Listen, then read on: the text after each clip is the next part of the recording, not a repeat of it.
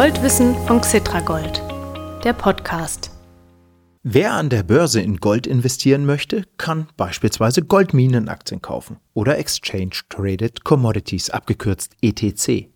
Wo hier die Unterschiede sind und für welche Anleger Goldminen oder Gold-ETC besser geeignet sind, darüber informieren wir Sie in dieser, in der siebten Folge des Goldwissen-Podcasts von Xetra Gold.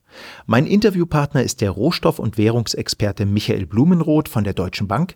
Nach dem Interview warten noch vertiefende Informationen zum Thema auf Sie. Bleiben Sie dann einfach noch ein paar Minuten dran. Ich bin Mario Müller-Dofel vom Xetra Gold Podcast Team und ich freue mich, dass Sie zuhören.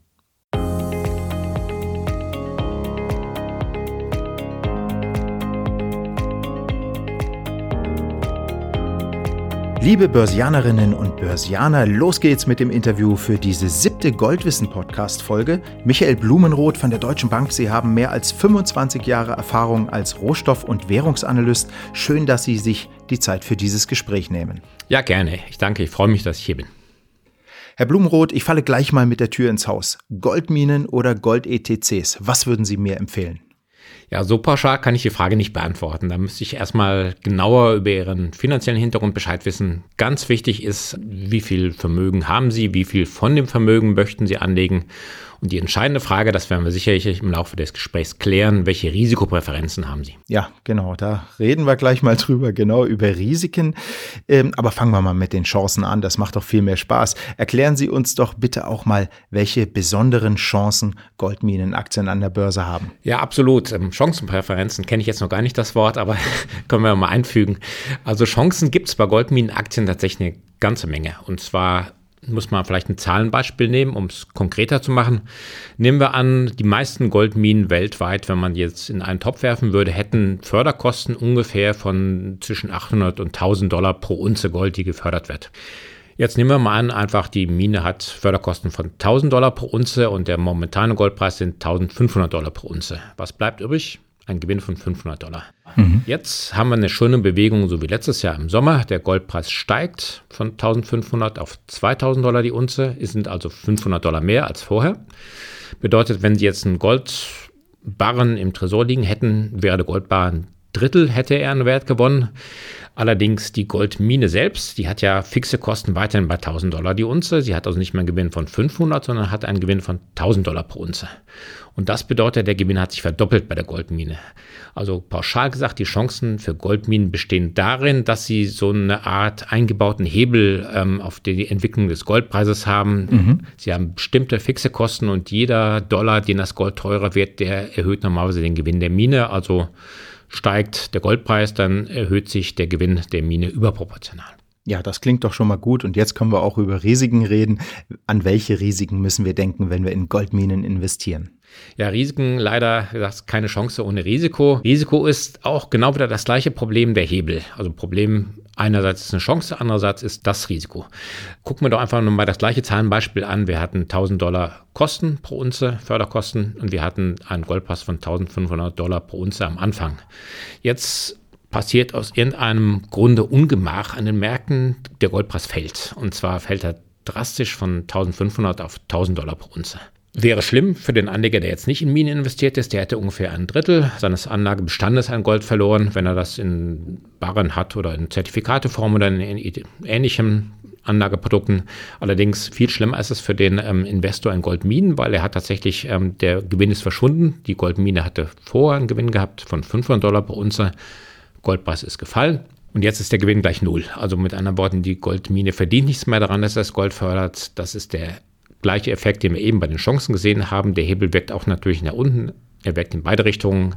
Steigt der Goldpreis, gewinnt man überproportional mit Goldminen, aber fällt wiederum der Goldpreis, dann verliert man überproportional. Bedeutet also, man muss schon eine gewisse Risikobereitschaft mitbringen oder Chancenbereitschaft. Gut, jetzt haben wir also mal auf das Finanzprodukt, wenn man so will, auf die Aktien an sich geschaut. Jetzt schauen wir aber mal auf die Kennzahlen, die so da drin stecken. Wenn ich mir eine Goldmine aussuchen möchte, dann äh, schaue ich vielleicht auf das Kurs-Gewinn-Verhältnis, wie ist sie gelaufen in den vergangenen Jahren und so weiter. Was gibt es so für Kennzahlen, die Sie als wichtig erachten, bevor ich in eine Goldmine investiere? Ja, da gibt es einen ganzen Haufen von. Deswegen ist es vielleicht auch für Anleger ein bisschen schwierig, sich einen genauen Überblick darüber zu verschaffen. Also ganz wichtig sind natürlich, wie eben erwähnt, die Kosten. Der Anleger müsste oder dürfte oder sollte ungefähr wissen, was kostet die Goldmine, Gold zu fördern. Dann sieht er, was für Gewinnpotenzial die Mine hat, wenn der Preis steigen sollte. Und was auch wiederum wichtig ist ähm, bei Minen, es gibt zwei verschiedene Herangehensweise daran, wie eine Mine am Goldpreis partizipieren kann. Zum einen gibt es Minen, die fördern das Gold holen es aus der Erde raus und verkaufen es dann zum aktuellen Marktpreis. Es gibt aber auch andere Minen, ähm, die sind dann eher schon nicht vorausschauend und unterwegs, kann man auch nicht sagen, aber die Philosophie ist anders. Philosophie ist eigentlich das richtige Wort. Nehmen wir an, wir blicken jetzt voraus ins Jahr 2023, 2025 und die Mine hat natürlich einen Förderplan, die sagt, in dem Jahr fördere ich X Tonnen, im nächsten Jahr Y Tonnen und im Jahr darauf Z-Tonnen. Jetzt weiß ich nicht, wo der Goldpreis im Jahr 2025 liegen kann. Ich möchte mir aber den jetzigen Preis schon sichern. Und den jetzigen Preis kann man sich dann sichern, indem man das Gold auf Termin schon verkauft. Das natürlich dann mit Terminkursaufschlag. Also man muss dann natürlich dann noch die Zinsen und ähnliches einrechnen. Die Minen können aktives Hedging, heißt der Fachausdruck dafür, betreiben. Sie können also ihre Produktion schon Jahre oder weit im Voraus ähm, verkaufen. Und für den Anleger ist es natürlich wichtig, wenn jetzt eine Mine ihre Produktion die nächsten drei, vier, fünf Jahre schon verkauft hat, dann würde der Goldpreis jetzt Effekt, egal wo der Goldpreis hingeht, das hat keinen Einfluss mehr auf den, mhm. auf den Gewinn der, der Mine oder des Goldproduzenten, mhm. Mhm. weil er hat sich ja schon die Preise für die nächsten Jahre gesichert. Ja. Wenn der Goldpreis jetzt auf 5000 Dollar die Unze steigt, würde er nicht mehr daran partizipieren. Also Anleger, die wirklich ähm, der Meinung sind, ich will möglichst große Chancen haben. Ich bin bereit, Risiko dafür auch in Kauf zu nehmen. Die sollten dann vielleicht eher schauen, Minen, die jetzt mit dem ähm, Goldpreis atmen quasi, deren Philosophie ist, ich gucke, wo der mhm. Markt hingeht. Mhm. Ich glaube, der Goldpreis steigt. Ich verkaufe das Gold erst dann, wenn es soweit ist. Mhm. Und wie sind Goldminenaktien in den vergangenen zwei, drei Jahren gelaufen an der Börse? Ja, das ist dann auch ähm, eine spannende Frage. Das ist eigentlich die Kernfrage, die sich auch nicht wiederum so pauschal beantworten lässt, weil es kommt dir definitiv sehr stark auf den Zeitraum an, auf dem man das Ganze betrachtet. Mhm.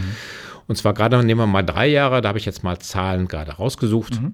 Es gibt zwei große Indizes, in denen viele Minen gesammelt werden, so wie der DAX, so ähnlich. Ein Index zum Beispiel, in dem über 20 Minen gesammelt werden. Das ist der an der New Yorker Börse notierte AK Goldbucks Index. Das Kürzel dafür ist HUI. Das sagt vielleicht mhm. einigen Anlegern etwas. Da sind Minen drin, 21 Minen oder 21 Minengesellschaften, besser gesagt, Aktiengesellschaften, die Gold fördern. Und was da sehr wichtig ist bei diesem Goldindex, das sind Minen, die ihre Produktion nicht im Voraus verkaufen. Mhm. Das sind also Minen, die jetzt gerade letztes Jahr sehr viel Erfolg hatten, als der Goldpreis gestiegen ist im Sommer die jetzt aber auch dann in den letzten Wochen so ein bisschen vielleicht mehr an Wert verloren haben, weil der Goldpreis wieder zurückgesetzt hat. Ja. Und diese HUI-Index, der hat jetzt von Anfang 2018 an 40 Prozent zugelegt. Mhm. Also mal schon mal eine ganz ordentliche Hausnummer. Hat aber auch zwischendurch, gerade im Jahr 2018 gab es mal eine Phase, wo es stark runterging. Da hat er zwischenzeitlich 35 Prozent verloren gehabt. Also wir sehen hier, die Schwankungen sind schon recht hoch. Mhm. Es gibt dann den anderen Konkurrenzindex quasi, der wird an der Börse in Philadelphia notiert. Das ist der Philadelphia Gold- und Silberindex. Das Kürzel hierfür XAU wie Gold, ist auch XAU aus dem mhm. lateinischen Aurum. Und dieser XAU-Index, der hat Besonderheiten, und zwar zum einen eben schon gesagt, Gold- und Silberindex legt den Schluss nahe, dass auch Silberminen ja. in dem Index enthalten sind. Und wichtig, da sind Minen auch drin enthalten, die ihre Produktion hatchen, also wirklich im Voraus verkaufen, die sich schon mal Terminkurse sichern für die nächsten Monate und Jahre, also wirklich dann Minen, die jetzt schon proaktiv unterwegs sind. Erstaunlicherweise, dieser Index ähm, hat jetzt besser performt in den drei Jahren und zwar hat der 65 Prozent zugelegt, was damit zusammenhängt, dass jetzt in der letzten Abwärtsbewegung Minen offensichtlich schon erfolgreich waren, sich die Kurse zu sichern als Gold über 2000 Dollar die Unze gehandelt hat, die also schon im Voraus verkauft haben. Also hier momentan ist der Index mit den gehatchten Goldminen besser. Aber vielleicht, wie hat sich der Goldpreis selbst entwickelt, ist natürlich wichtig mhm. für den Anleger. Der Goldpreis selbst ist in diesen drei Jahren auch exakt 40 Prozent gestiegen. Mhm. Ganz erstaunlich, also genauso wie der Index mit den ungehatchten Aktien. Hier sieht man also merkwürdigerweise keine Hebelwirkung momentan.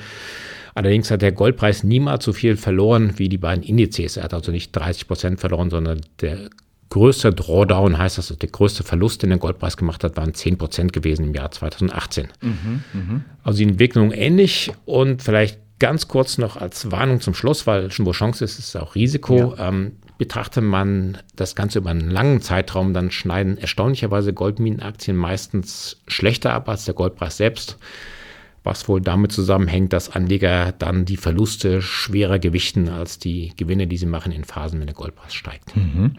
Also 40 und 65 Prozent Gewinn in diesen beiden Indizes. Und jetzt gehen wir mal rüber zu den ETCs. Jetzt sind die mal dran. Wie sind die denn gelaufen in den vergangenen äh, drei Jahren? Nehmen wir mal zum Beispiel Cetra Gold. Das ist ein ETC. Genau.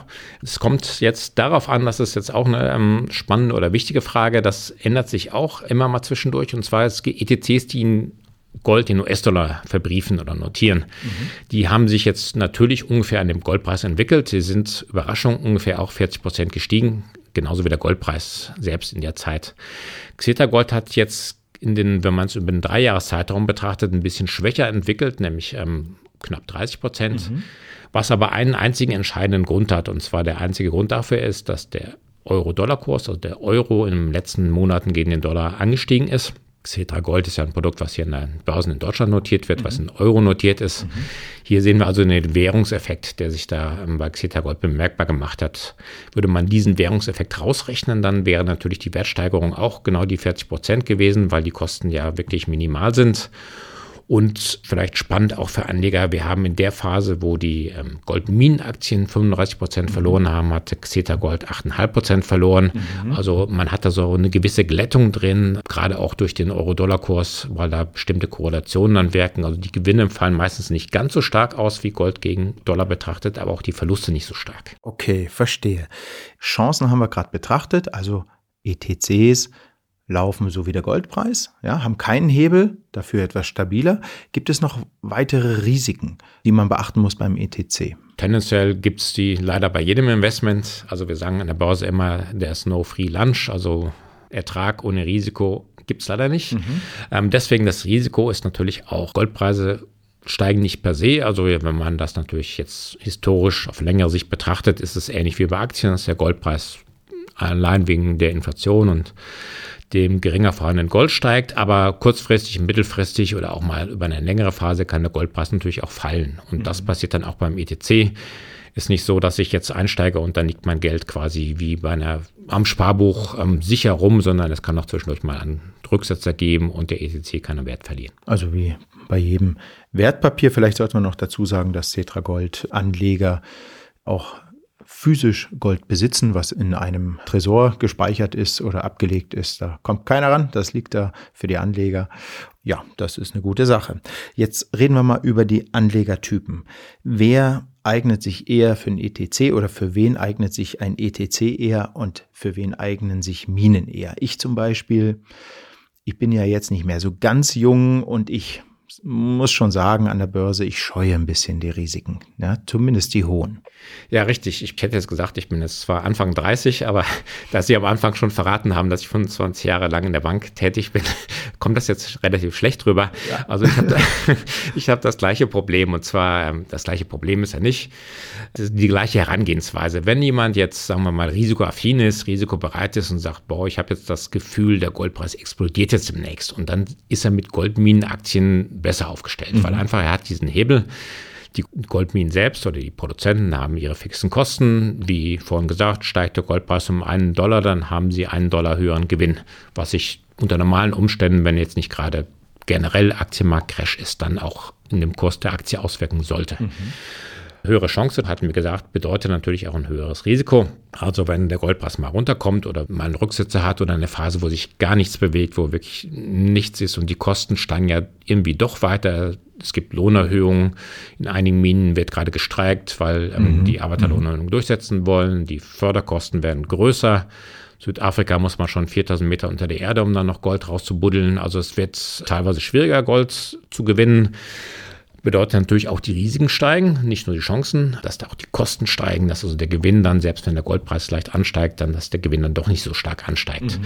Für den Anleger, der sagt, ich ähm, nehme gerne ein bisschen Risiko, aber ich hätte lieber so ein bisschen ruhigere ruhigere Markt ohne große Schwankungen und eher so mittelfristig, langfristige Perspektive. Und ich bin da vielleicht nicht mehr ganz so risikobereit, wie ich wäre, wenn ich 20 wäre und noch dann 50 Jahre bis zur Rente hätte oder sowas.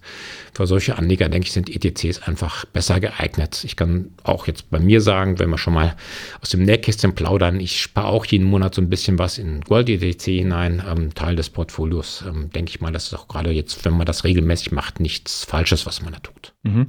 Und wenn man sagt, äh, Mensch, ich will mal ein bisschen riskanter rangehen an die Sache, kann man ja auch mit einer kleineren Summe rangehen und das mal ein bisschen probieren mit den Goldminenaktien. Bloß eben ein bisschen vorsichtig halt. Ja, ganz genau. Okay. Ähm, reden wir mal kurz noch über Portfolio-Diversifizierung, so heißt das Fachwort, also Risikostreuung. Wie viel Gold, ob Minen oder ETCs, sollte denn so ein Durchschnittsanleger in seinem Depot haben, in Prozent vom Gesamtvermögen des Depots? Ja, recht, das ist eine Frage, wo sich dann viele, viele Auguren darüber streiten. Also das, was man allgemein so mitbekommt, ist zwischen 5 und 25 Prozent, je nachdem, mit wem man da gerade sprechen würde, wer einen da beraten würde. Ähm, tendenziell denke ich mal so 10 bis 15 Prozent sind nichts Falsches für Investoren, weil mhm. natürlich momentan die Aktienmärkte laufen gut. Ähm, wir sehen Rekordstände überall. Das ist natürlich dann auch eine Sache, die die meisten Anleger nicht verpassen sollten, zumal man auf lange Frist in Aktien auch gut aufgestellt sein sollte. Aber Gold, ich mache es persönlich auch, kann ich sagen, ungefähr 10 Prozent des monatlichen Anlageportfolios, was ich für das Alter zurücklege, investiere ich auch in Gold 10 bis 15 Prozent. Ist, glaube ich, eine gute Hausnummer. Ja, vielen Dank. Äh, also, liebe Anlegerinnen und Anleger, mit Augenmaß investieren, nicht zu viel auf eine Karte setzen. Chancen und Risikostreuung sind an der Börse ganz, ganz wichtig. Herr Blumroth, danke für dieses interessante Gespräch und bis zum nächsten Mal. Gerne, ich danke auch.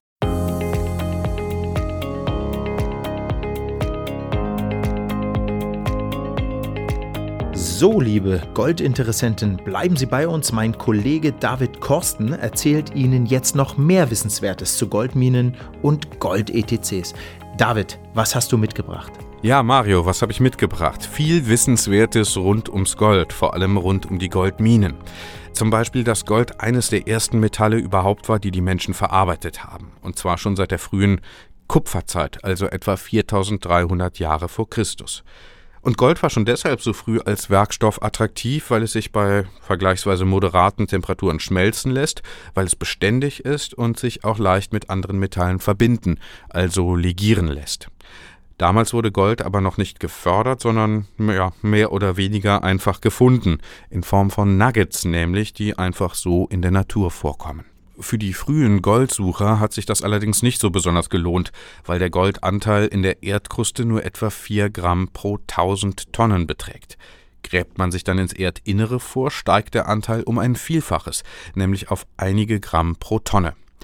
Historisch belegt sind die ersten Goldminen um etwa 3000 vor Christus.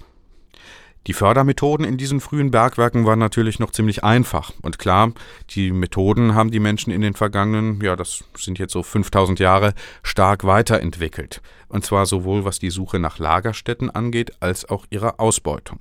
Trotzdem steckt nach wie vor in jeder geförderten Unze Gold ein wahnsinnig großer Aufwand. Neue Goldvorkommen zu entdecken ist deshalb äh, extrem kosten- und zeitaufwendig weil nur weniger als 0,1 Prozent aller Goldvorkommen, die man so findet, auch wirklich profitabel sind. Es dauert oft 15 Jahre oder noch länger von der ersten Probebohrung eines Minenunternehmens, bis die Mine dann wirklich in Betrieb genommen werden kann. 15 Jahre, so lange braucht man, um die Goldmine zu planen und zu bauen und auch die Infrastruktur zu bauen, die man dann zum Betrieb braucht. Wie groß der finanzielle Aufwand tatsächlich ist, das wird noch einmal klarer, wenn man weiß, dass die Lebensdauer einer Mine so etwa 10 bis 30 Jahre beträgt. Also 15 Jahre fürs Planen und Bauen und dann 10 bis 30 Jahre fördern. Und danach kann man eine Mine natürlich nicht einfach wieder schließen. Die Stilllegung dauert auch noch mal so zwischen 1 und 5 Jahren. Da müssen die Minengesellschaften alle Gerätschaften und Bauten entfernen und auch das Abbaugebiet so gut wie möglich in seinen Naturzustand zurückversetzen. Ja, da stellt sich natürlich jetzt die Frage, lohnt sich der ganze Aufwand überhaupt? Die Edelmetallberatungsgesellschaft Metals Focus hat das im Jahr 2018 mal ausgerechnet und sagt, dass der Preis, den eine Unze Gold mindestens erzielen muss, damit sich die Goldförderung für eine Minengesellschaft überhaupt lohnt, bei 1500 US-Dollar liegt. Und seitdem sind die Kosten eher noch gestiegen, weil es ja immer weniger Goldvorkommen auf der Welt gibt, die man mit der heutigen Technik profitabel fördern kann. Heute werden so bis zu 4000 Tonnen Gold pro Jahr gefördert und die größten Goldvorkommen gibt es in Südafrika, Russland, Australien, Kanada, den USA und China. China ist seit ein paar Jahren übrigens nicht nur der größte Goldproduzent, sondern auch der größte Goldnachfrager. In welchem Land das Gold liegt, sagt aber noch nichts darüber aus, wer die größten Minenunternehmen sind, denn die meisten sind multinational tätig. Und die größten Minengesellschaften sind an der Börse notiert. Ich will mal kurz die Top 3 der größten Minengesellschaften der Welt vorstellen. Also, auf Platz 1 ist die US-amerikanische Newmont Mining Corporation mit 16.400 Mitarbeitern und einer Marktkapitalisierung von 37,6 Milliarden Euro. Knapp hinter der Newmont Mining Corporation auf Platz 2 liegt Barrick Gold, lange die unumstrittene Nummer 1. Der kanadische Bergbaukonzern mit 17.500 Mitarbeitern und einer Marktkapitalisierung von 36 Milliarden Euro ist im wichtigsten kanadischen Aktienindex, der Toronto Stock Exchange, gelistet. Drittgrößter Goldproduzent der Welt ist Australiens führender Minenkonzern Newcrest Mining mit einer deutlich geringeren Marktkapitalisierung von nur 13,5 Milliarden Euro. Newcrest Mining betreibt acht Bergwerke im australischen und pazifischen Raum und wird im S&P ASX 50 Index notiert, der die größten australischen Unternehmen umfasst. Die Goldproduzenten lassen sich allerdings nicht nur anhand ihrer Marktkapitalisierung unterscheiden. Eine weitere wichtige Kennzahl ist die jährliche Fördermenge. Und dabei sollte man auch auf die Förderreserven schauen, die noch in den jeweiligen Goldminen vorhanden sind. Die Förderreserven können nämlich viel darüber aussagen, wie sich die Leistungsfähigkeit eines Goldproduzenten mittelfristig entwickeln könnte. Auch das Alter bzw. die bisherige Betriebsdauer der Goldminen sagt etwas über die Zukunftsfähigkeit eines Goldunternehmens aus. Noch eine wichtige Kennzahl, um die Leistungsfähigkeit eines Minenunternehmens zu bewerten, sind die sogenannten All-in Sustaining Costs. Damit bezeichnet man den gesamten finanziellen Aufwand eines Goldproduzenten, um eine Unze Gold herzustellen. Mit den All-in Sustaining Costs lassen sich die Produktionskosten und damit die Rentabilität von Goldproduzenten besser vergleichen. Beim Vergleich von Goldproduzenten kommt es auch auf die geografische Lage der Goldminen an. Da kann man dann schauen, ob die Minen sich zum Beispiel in politisch instabilen Regionen befinden oder in Gebieten mit überdurchschnittlich hohem Risiko für Naturkatastrophen. Und dann, das ist die letzte Vergleichsgröße, spielt auch das Produktionsportfolio eines Goldproduzenten eine Rolle. Fördert er zum Beispiel ausschließlich Gold oder auch andere Edelmetalle? Die Antworten auf all diese Fragen helfen dabei, die Goldproduzenten zu unterscheiden und sind hilfreich für Anlageentscheidungen. Naja, und jetzt stellt sich natürlich die Frage, was ist besser, Goldaktien oder Gold-ETCs? Anleger, die sich für eine bestimmte Goldaktie, also einen an der Börse gehandelten Unternehmensanteil einer Minengesellschaft, entschieden haben, müssen sich darüber im Klaren sein, dass sie damit nicht in Gold investieren, sondern in ein Unternehmen, und klar profitieren Goldaktien grundsätzlich von einer hohen Goldnachfrage, aber der Kurs einer Goldaktie hängt noch stärker von der Performance des jeweiligen Unternehmens ab.